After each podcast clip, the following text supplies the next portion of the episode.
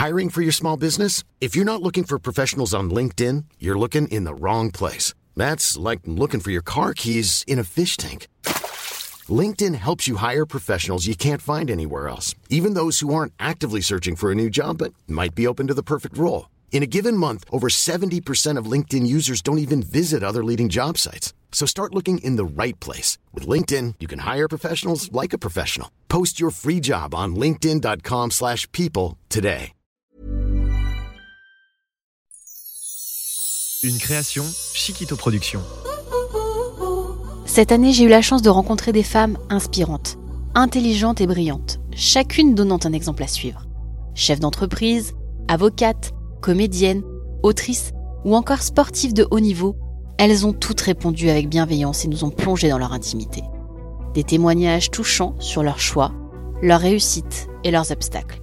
Je vous laisse découvrir les moments marquants de cette année 2022. Je suis Florence Grisi. Bienvenue dans Femmes d'avenir. Je suis lieutenant-colonel de l'armée israélienne et l'idée est que nous travaillions ensemble, d'égal à égal. On en reparlera quand il faudra porter quelque chose de lourd cette dimension femme est très très importante dans, dans, le rôle de pouvoir que vous avez Les femmes sont des êtres humains doués d'un cerveau. Je ne vois pas pourquoi euh, il y a une telle surprise. Ça ne surprend pas les femmes, ça surprend les hommes. Est-ce que vous avez travaillé avec des femmes dans le bâtiment Jamais. Et je vois pas le moment où ça viendra. J'ai ressorti une lettre là que le directeur de l'école a reçue. Messieurs, j'ai bien réfléchi il est impossible que j'emploie votre stagiaire. Je ne vois pas cette petite demoiselle avoir suffisamment de résistance aussi bien physique qu'intellectuelle. Mes invités ont choisi des chemins différents, mais avec toute la même détermination. Asma Nyang est un véritable exemple. Elle incarne ses rêves. L'occasion pour moi de revenir avec elle sur son enfance et son parcours. J'ai grandi sans ma maman. Ma maman qui est partie euh, lorsque j'avais un an elle est partie en France, donc a eu un divorce difficile. Et euh, elle nous a récupérés lorsque je devais avoir 11-12 ans. Donc ma mère, en fait, je fais la rencontre de ma mère. Euh, je, vivais avec mon père, euh, donc voilà, mon père qui est moitié qui est sénégalais. Moi, je suis moitié sénégalaise et marocaine, française aussi. Mais euh, bah, je suis restée avec mon papa tout ce temps, et puis je suis arrivée à l'âge de, de 12 ans en France, sachant que je ne parlais pas du tout la langue de Molière, pas du tout français. Ils nous avaient mis dans un système un peu plus arabophone et anglophone. Donc voilà, je, je, je rencontre la France, Paris, et d'ailleurs Noisy-le-Grand, là où vous êtes. Je suis toujours attachée à cette ville, c'est là où je suis arrivée.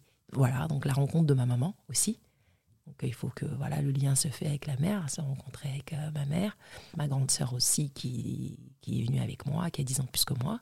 Et euh, je suis partie dans une école francophone, euh, les abeilles à côté de ma ville. Et voilà, au bout d'un an, bah, le système m'a dit bon, vous parlez assez français pour aller dans un système normal. Sauf que c'était dur. C'est dur, c'est vrai. Très très dur, sachant que on va pas dire qu'on est très bon en langue en France. Donc, euh, si on a du mal à nous faire apprendre l'anglais, imaginez le français, ah sachant qu'elle fait partie du top 10 des langues les plus difficiles en apprentissage. Donc, c'est vrai que j'étais bonne en maths, en sport, euh, en anglais, je comprenais bien, mais tout le reste, c'était euh, très, très difficile. Alors, je suis arrivée au bout de la troisième, et là, j'entends pour la première fois le mot échec. Je ne le connaissais pas. On m'a dit que j'étais en échec scolaire.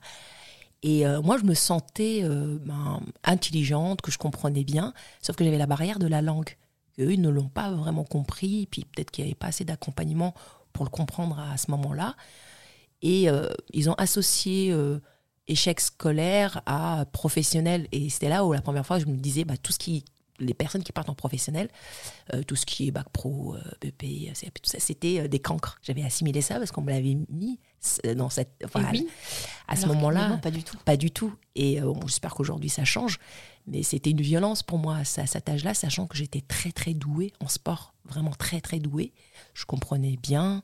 Et c'est vrai que si je pense à un système anglo-saxon enfin, ou euh, ailleurs, ils, arrivent à prendre en conscience enfin, la capacité, les talents, le génie de chaque enfant. Ici, ils l'ont pas vu tout de suite, donc on dit bah, ça sera pas sport-études. Et c'est vrai que j'ai beaucoup pleuré parce que j'avais beaucoup de copines. Il fallait peut-être avoir 15-16 de moyenne pour aller en sport-études. Je faisais de l'athlétisme à l'époque. Pas du tout du judo, je connaissais pas. Donc c'était athlétisme et hand. je voyais toutes mes copines bah, partaient en sport-études à la fin de la troisième. Et puis moi, j'avais beaucoup révisé, je m'étais débrouillée pour avoir un 11 et c'était pas assez. Et euh, là, ils m'ont dit, bah non, euh, elle va aller en professionnel.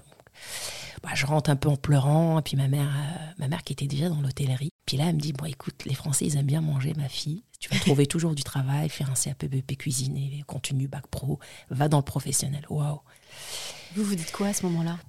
Ben, En fait, je pense qu'à ce moment-là, euh, bah, le fait que ben, je venais de rencontrer ma mère finalement, et puis j'avais pas forcément envie d'être la fille modèle, mais j'avais pas envie d'être peut-être tout de suite dans la révolte, me dire bon bah voilà, je vais faire comme elle dit. On a envie voilà. de la rendre fière. Voilà. Donc je vais faire comme elle a fait. Et donc je pars sur un CAPBP cuisine, mais pas n'importe comment, parce que c'est là je me rends compte avec du recul maintenant que j'ai pas choisi n'importe quelle structure. Il fallait que j'y aille, mais je aller vers l'excellence. Donc, je suis rentrée chez Potel et Chabot. Et j'ai vraiment cherché euh, l'excellence dans, dans, ça, quoi, pour euh, faire mon, mon apprentissage là-dedans. Et euh, j'ai pas choisi n'importe quel traiteur. Il fallait que ça soit le top. Et euh, j'ai passé. Toujours excellé. Voilà, ça toujours excellé. Voilà, je pense qu'il y a toujours ça. Je, quand on parle de super-héros, tout ce que je faisais, il fallait qu'il y ait quelque chose qui soit au top. Donc, je fais un, un chez Potel et Chabot, et puis je pars après sur un bac pro. Et je me souviens encore, hein, quand on rentre là-dedans, quand on est jeune, on fait pas, euh, on va dire, euh, vraiment de la cuisine, on fait que euh, couper des oignons parce qu'on vient d'arriver, on est le jeune, la jeune. Et puis c'est un milieu très masculin. Et je pense que j'ai fait la rencontre avec la France à ce moment-là. Parce que, bon, bah là, je viens de banlieue, euh, je, fais partie de la diaspora, j'ai appris le français. Et puis, rentrer dans un milieu euh, de la cuisine, euh, en plus, euh, voilà, c'est la cuisine, la haute gastronomie française. C'est là où j'ai je, fait vraiment la rencontre avec la France, en fait. La France, voilà, la les aliments. Grâce à, grâce à la gastronomie. Voilà, euh, voilà les, les, saveurs, les goûts. Les chefs, ils venaient un peu partout dans, de, de la France. Enfin, j'apprenais, grâce à un aliment, ben, chaque territoire, chaque endroit, chaque département de la France, en fait, que j'allais chérir. Je suis une, enfin, je pense, une personne très curieuse, donc à chaque fois, j'ai essayé de, de, découvrir un peu la richesse de chaque ville. Donc c'est là que je me rends compte que vraiment, je fais la rencontre avec la France. Vraiment. Cette obsession pour les jeux, elle ne vous quittera jamais, même quand vous serez en CAP. Que se passe-t-il dans la tête de, de, vos proches à ce moment-là? À vrai dire, euh, euh, moi, mon rêve, il était vraiment euh, fixe. Je, je savais au fond de moi, je ne sais pas comment Florence, mais je savais au fond de moi que j'allais arriver là-bas. Sauf qu'à force d'en parler et qu'on se heurte deux fois à des murs, des fois peut-être il faut juste garder son rêve et pas peut-être l'exposer parce que peut-être qu'on est à des moments fragiles et des gens à force de, de vous dire non mais c'est bon, c'est pas possible, c'est pas cette direction, on peut peut-être switcher, y croire. Alors moi j'ai eu l'intelligence à ce moment-là de plus en parler à personne, de garder ça en, en secret. pas en sommeil mais en secret. Secret. Voilà, comme une mission secrète que je vais mener. C'est ça, comme les super-héros. Voilà, exactement. Donc, euh, même si en coupant les oignons là-bas, je, je, je, disais un peu à des, des gens qui étaient à, à des jeunes aussi euh, dans le même cursus en, en, études que moi, en alternance. Je leur disais, non, mais moi je fais ça, mais moi je vais être au jeu un jour, on qui rigolait, c'est vrai. Mais euh, c'est vrai qu'aujourd'hui, j'ai encore des messages de, de personnes. ah ouais, donc c'est puissant. Quand ils voient que je suis arrivée, ils disent que c'est extraordinaire. Dans l'épisode avec Clarisse Serre, j'ai découvert une femme captivante, tenace, une vraie lionne. Nous avons parlé des contraintes qu'elle a pu rencontrer durant sa carrière et celles des jeunes femmes d'aujourd'hui. Ça, c'est plus difficile parce que moi, je n'ai pas le même âge qu'eux. Mais en revanche, euh, ça, c'est un constat que j'ai fait, puisque moi, quand j'ai commencé, euh, euh, en fait, je me suis fait connaître, c'est par le bouche à oreille, puisque moi, je viens pas du tout. je, je viens pas de la banlieue, je suis vraiment un pur produit, enfin, j'ai de de, de, province, mais je suis née à Paris. Euh, je, je connaissais pas, je, je défends des gens qu'on appelle la communauté des gens du voyage, je défends des gens fichés grand banditisme, je défends des délinquants. Euh, je connaissais pas du tout ce milieu-là, puisque comme je vous le disais, je, au départ, j'avais envie de défendre la veuve à l'orphelin. Oui. Et puis j'ai eu la chance de travailler chez Pierre Haïk, euh, qui faisait que du droit commun à l'époque, et puis après a fait du, du pénal financier et pénal politique. Et donc là, j'ai commencé à plaider, et puis c'est comme ça qu'on se fait remarquer parce que vous êtes en train de plaider à l'audience et puis il y a un détenu qui, trouve que c'est bien puis on parle à son co-détenu donc ça s'est fait comme ça donc, donc, quand je dis qu'il y a un temps d'avance bah, c'est vrai que les voyous euh, m'ont désigné euh, alors qu'ils désignaient eux-mêmes des hommes donc finalement ils, ils, ont vite fait confiance à la femme que je suis, alors que en pénal politique et pénal financier, on voit que c'est encore difficile de s'imposer parce qu'on prend encore des hommes. C'est là où je dis qu'ils ont un temps d'avance les voyous par rapport à ça. Après, pour les jeunes d'aujourd'hui, je pense qu'il y a tellement d'avocats.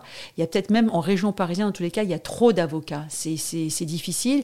Et puis, c'est vrai que c'est un métier qui fait beaucoup rêver, notamment par les séries, par les films. Mais euh, il, y a, quelque chose qu'il faut dire, évidemment, c'est qu'il y a une inégalité. Et c'est comme ça, je, suis encore une fois pas sur le terrain de dire euh, il faut qu'on soit pareil. Parce que euh, l'inconvénient, l'inconvénient entre guillemets, c'est que les femmes, on est, si on en veut, moi c'est mon cas, on a des enfants. Donc quand vous êtes enceinte ou quand vous êtes en, euh, pendant la grossesse, moi je me rappelle d'une affaire où euh, quelqu'un m'a dit euh, Maître, je vois que vous êtes euh, enceinte, je ne vais pas vous désigner parce que vous allez accoucher, parce que vous n'êtes pas opérationnel pendant plusieurs semaines et voire plusieurs mois. Il avait complètement raison, je ne pouvais pas lui en vouloir, mais à la même époque, les confrères de ma génération, bah, ils ont mis, ils m'ont mis, euh, comme on dit, m'ont mis 10 ans dedans parce que euh, bah, ils ont, euh, quand moi, moi j'ai eu trois enfants, euh, bah, eux, c'était leur, évidemment leur femme qui avait les enfants, donc eux, ils ont continué leur carrière Exercer. à exercer, donc ils ont eu, ils étaient dans beaucoup de dossiers où moi j'étais pas désignée. Bon, voilà, c'est un, constat. Je le dis parce que souvent les jeunes femmes me disent mais comment on fait quand on est une avocate? Bah, Je pense qu'il faut le savoir, je pense qu'il y a des choix de vie et puis il y a une inégalité qui reste. Moi j'ai eu la chance d'avoir des grossesses qui se sont bien passées, mais j'ai des amies avocates qui dès le premier mois ont été arrêtées. Bon bah c'est sûr que si vous êtes arrêté un mois dans le métier dans lequel on l'exerce, c'est pas possible. Surtout au pénal, il y a d'autres spécialités où ça peut marcher, mais au pénal c'est pas possible parce que toutes les semaines on va voir les gens en, prison, toutes les semaines on a des, des urgences, des gardes à vue. Euh, si vous faites du divorce, vous pouvez vous faire substituer, puis il y a des, des temps de procédure qui fait que c'est possible. Au pénal, c'est pas possible. C'est un, métier, c'est du dépannage, comme je dis, euh, 24 heures sur 24. donc, euh, donc euh, voilà. Donc pour pour une jeune avocate, je, pense surtout que euh, euh, il faut s'armer de patience. Et ça, c'est un- un- une qualité qui est en train de, à mon sens, se perdre parce que les gens veulent tout tout de suite. Euh, ils veulent la réussite tout de suite. Alors euh, oui, ça marche pour Mbappé parce que c'est un surdoué, parce que voilà. Mais un Mbappé, il y en a un euh, toutes les Sur un million. sur un million et toutes les euh, tous les dix ans. Euh, après, dans des proportions beaucoup plus modestes, euh, il y a des avocats qui vont faire un coup d'éclat euh, au bout de 2, 3, 4, 50 barreaux. Mais euh, ce qui compte quand même, c'est d'être constant. Donc on- moi, je pense surtout que pour les jeunes, il faut fa- être armé de patience. Et c'est ça qui est parfois difficile parce qu'on est noyé dans l'inconnu. Et donc on se dit, euh, est-ce que je vais sortir un jour de la tête euh, de l'eau? Et c'est ça qui peut être difficile. Il y a une fois justement où vous dites euh, que vous souhaitez défendre comme vous aimeriez être défendu. J'ai Oui. trouvé ça très accrocheur et, et en même temps tellement vrai. Ouais, bah c'est c'est j'ai euh, c'est ce que, euh, j'ai une exigence euh, envers moi très importante. Je défends des gens qui sont d'ailleurs pas forcément toujours très sympathiques et puis souvent il y a des gens qui se rendent pas compte de, l'investissement que ça représente. Ils se rendent pas compte que la nuit on peut penser. Enfin c'est pas la nuit. moi toutes les nuits je pense à tous mes dossiers. C'est-à-dire que la nuit je me réveille, j'ai un petit bloc-notes, j'écris des choses. Le, week-end mes collaboratrices savent que je peux leur envoyer des mails. Elles le verront que le lundi matin, mais c'est parce que j'ai la peur d'oublier quelque chose. Et je leur dis souvent, moi, je veux qu'on traite les gens comme j'aimerais qu'on me traite s'il m'arrivait un problème. Alors les gens mesurent pas ça parce qu'en même temps, je vous le dis, et c'est vraiment euh, mon ADN. Et d'un autre côté, je suis quand même assez distante avec mes clients et assez froid.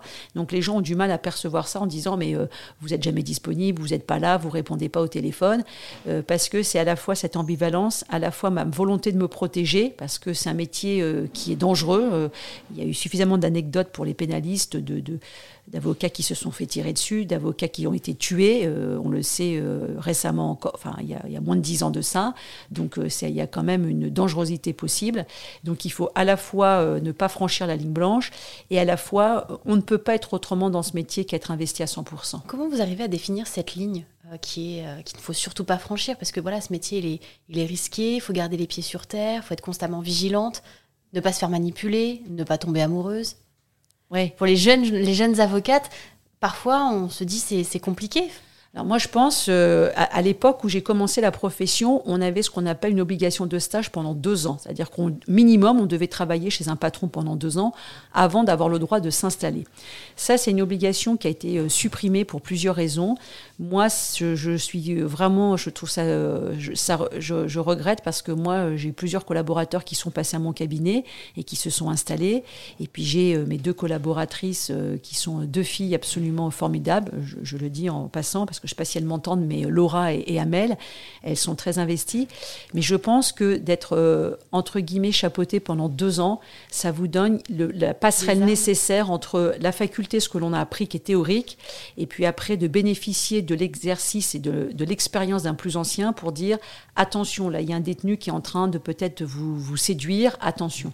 Donc je, je pense que c'est vraiment nécessaire pour avoir, il y, a, il y a un apprentissage nécessaire dans ce métier entre le passage de la faculté à la vie professionnelle. Lors de ma rencontre avec Noémie Delattre, le moins que l'on puisse dire, c'est que j'ai pris une sacrée bouffée d'énergie. Et cela m'a donné envie de lui demander qu'est-ce qui l'a motivée chaque matin. Euh, bah écoute, j'ai la chance, tu vois, je te disais tout à l'heure j'étais vivace. J'ai la chance d'avoir une énergie de vie euh, incroyable. Je me lève le matin, je suis tout m'excite. Je suis hyper contente. Enfin, je me suis levée ce matin, je suis en train d'écrire. En ce moment, je suis en train d'écrire de la musique, d'écrire des raps. Et, et euh, j'avais eu des idées pendant la nuit, donc j'étais hyper excitée à l'idée de me lever pour reprendre, tu vois, mes, mes cahiers.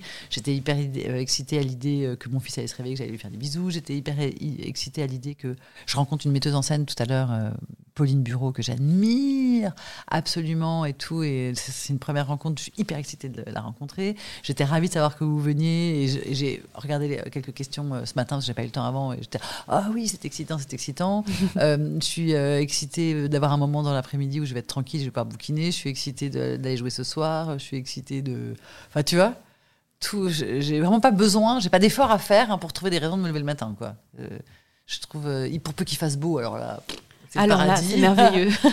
Et puis en plus, j'arrive à me. Enfin, tu vois, ma, journée me réjouit, mais j'ai des programmes, j'ai des projets là pour ce week-end qui me réjouissent. J'ai des projets pour le, mois de décembre qui me réjouissent. J'ai des projets pour janvier qui me réjouissent. J'ai des projets pour l'été prochain. Tu vois, genre. Et puis j'ai même des projets, euh, tu sais, je compte, euh, enfin non, tu le sais pas, mais je compte me présenter aux élections présidentielles de 2047. Oh. Donc tu vois, j'ai des projets jusque-là. Tu vois ah oui, on va très très loin. on va très très loin. Et puis j'ai même des projets pour ma, ma, ma vieillesse. Enfin, je me. Je, je, sais ce que tu je sais souhaite. déjà ce que tu veux ah faire. Ouais. Ah ouais, ouais, je sais déjà ce que je veux faire. Qu'est-ce que tu veux faire? J'ai euh, bah, la chance d'avoir une maison dans le sud de la France, dans laquelle je pense que je m'installerai quand, quand, je serai vieille.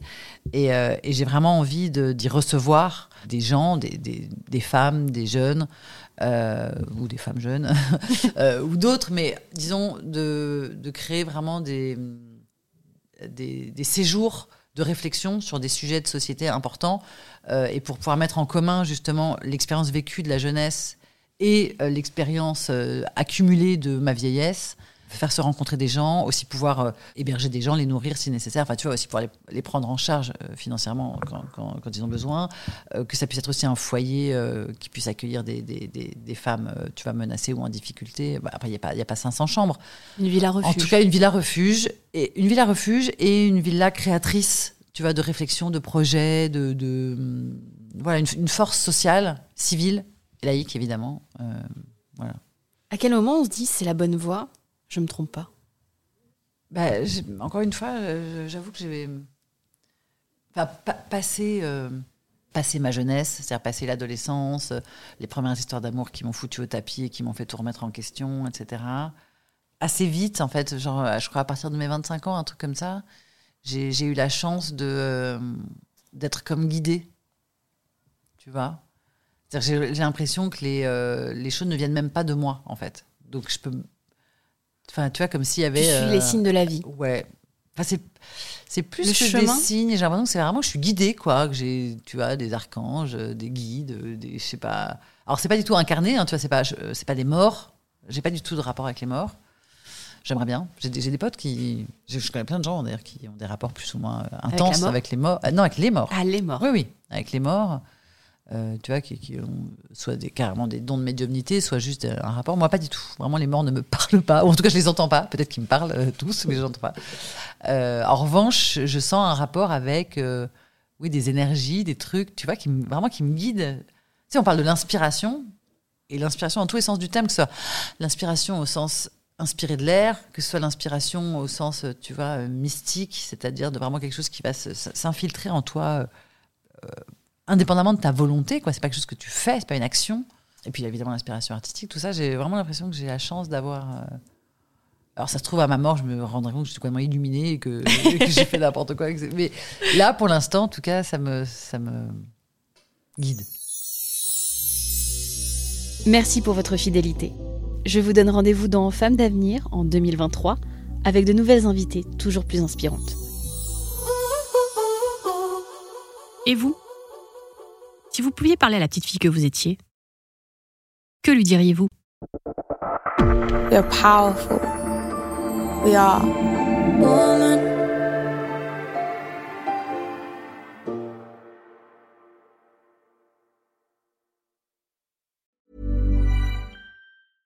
Imagine the softest sheets you've ever felt. Now imagine them getting even softer over time. That's what you'll feel with Bowl and Branch's organic cotton sheets. In a recent customer survey, 96% replied that Bowl and Branch sheets get softer with every wash. Start getting your best night's sleep in these sheets that get softer and softer for years to come. Try their sheets with a 30-night guarantee. Plus, get 15% off your first order at bowlandbranch.com. Code BUTTERY. Exclusions apply. See site for details.